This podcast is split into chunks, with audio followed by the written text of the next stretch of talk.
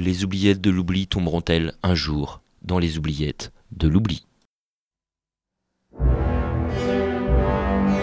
Comme les fourmis, les scientifiques, artistes, inventeurs, par leur tenace régularité à l'ouvrage, par leur courage sans faille, édifient, idée après idée, le grand temple de la pensée humaine. Il est des explorateurs de l'esprit et du savoir que la gloire ne prend pas en son sein. Ces hommes et femmes que l'histoire ne nommera jamais, nous leur redonnons rang et honneur dans les oubliettes de l'oubli.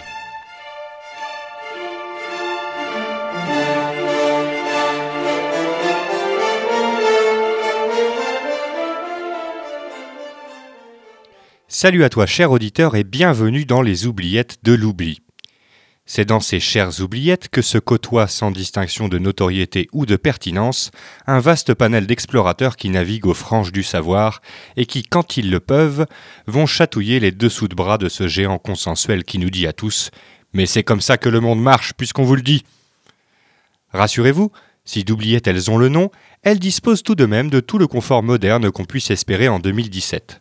J'entends par là des toilettes avec lunettes relevables et trois repas par jour que nous avons la charge, Marc et moi, de préparer à nos illustres pensionnaires.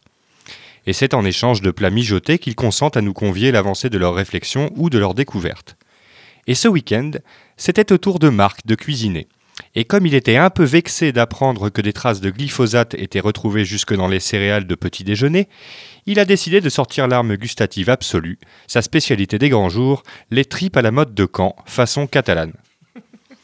Et c'est par l'odeur alléchée qu'un invité de marque, qu'un invité de marque, se précipita, babine retroussée, en criant Moi, moi, moi, moi Et cet invité de marque, cet invité de prestige n'est pas un complet plaisantin, car voyez-vous, on n'attrape pas les mouches avec du vinaigre. Monsieur Didier Van Covelert n'est pas la moitié d'un romancier pour commencer.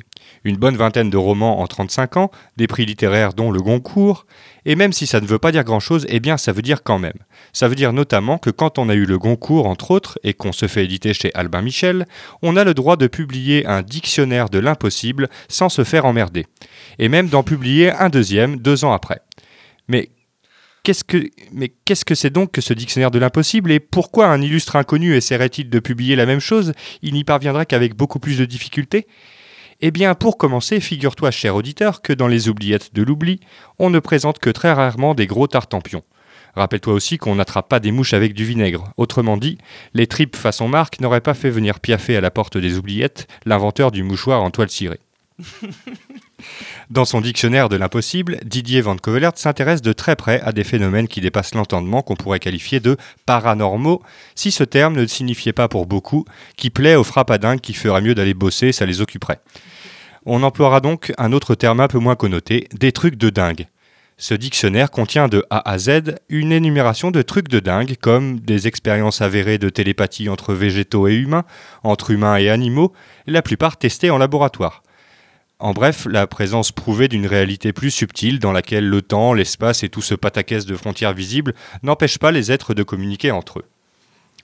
Chacun jugera d'ailleurs.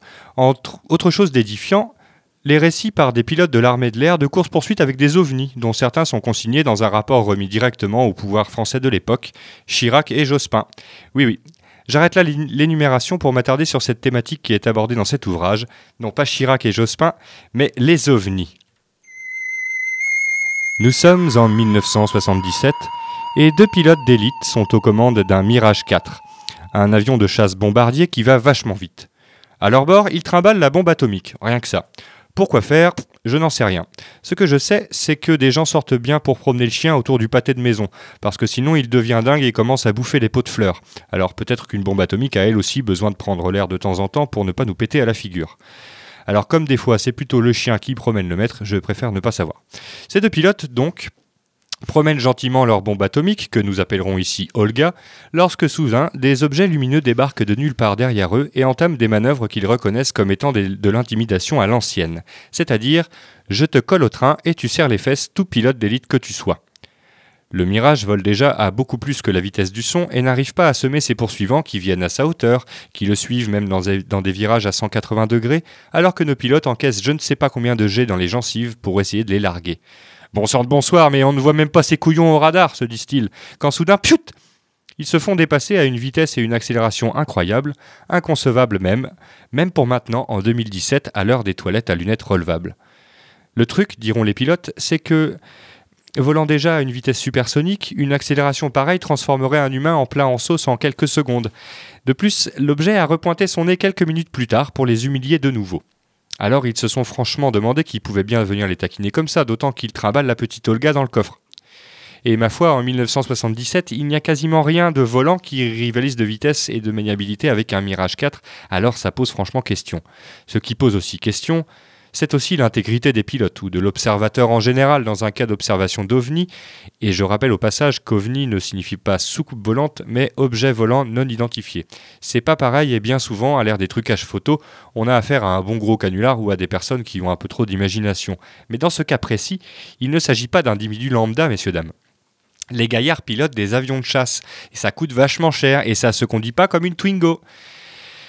Des incidents comme ça, un groupe de personnes, l'association Cometa, s'est chargé de les consigner dans un rapport du même nom en 1999, donc le rapport Cometa. Les membres de l'association sont des généraux de l'armée de l'air, du CNES, le Centre national des études spatiales, des experts de l'Institut de hautes études de la défense nationale, entre autres. C'est pas des couillons, quoi. Encore des experts, Marc. Ils compilent un bon paquet d'événements similaires en France comme à l'étranger, avec ou sans observation radar d'ailleurs. À chaque fois, ce sont des infrastructures ou des vols tactiques qui concernent la défense nationale qui sont visés par ces étranges flottements, dira-t-on. Le rapport conclut à la réalité physique quasi certaine d'objets volants totalement inconnus, et qu'au vu des prouesses mesurées des ovnis, particulièrement lorsque les enregistrements radars existent, l'hypothèse extraterrestre leur paraît la plus probable ou la plus crédible du moins. Le rapport différencie, comme moi, la réalité de l'existence d'OVNI et la notion de visiteur extraterrestre, laquelle en est au stade d'hypothèse. Le rapport a été remis à Lionel Jospin en main propre et curieusement, ça a fait très peu de bruit malgré le sérieux de la démarche. Ah ah Mais alors, qu'est-ce que ça veut dire? Les, les extraterrestres vont débarquer, ils sont déjà parmi nous, on va se faire déglinguer? Je n'en sais rien.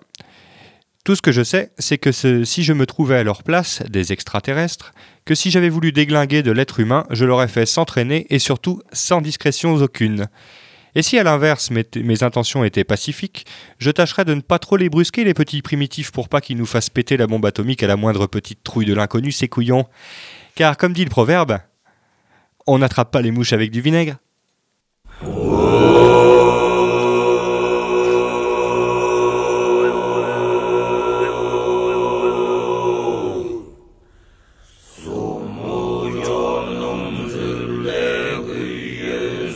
love.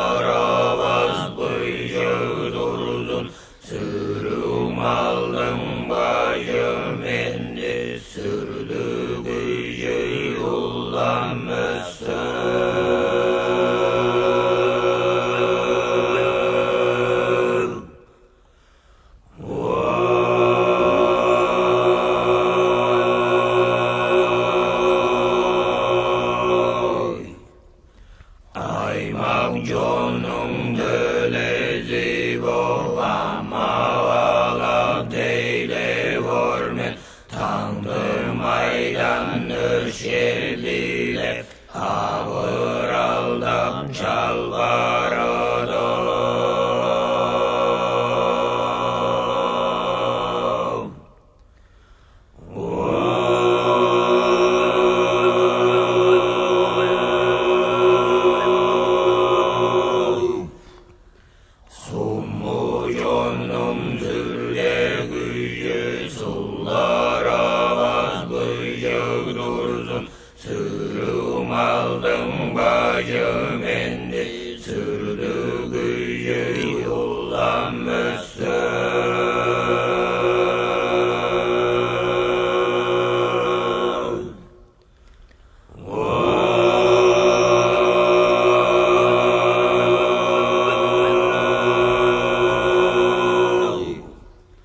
I'm a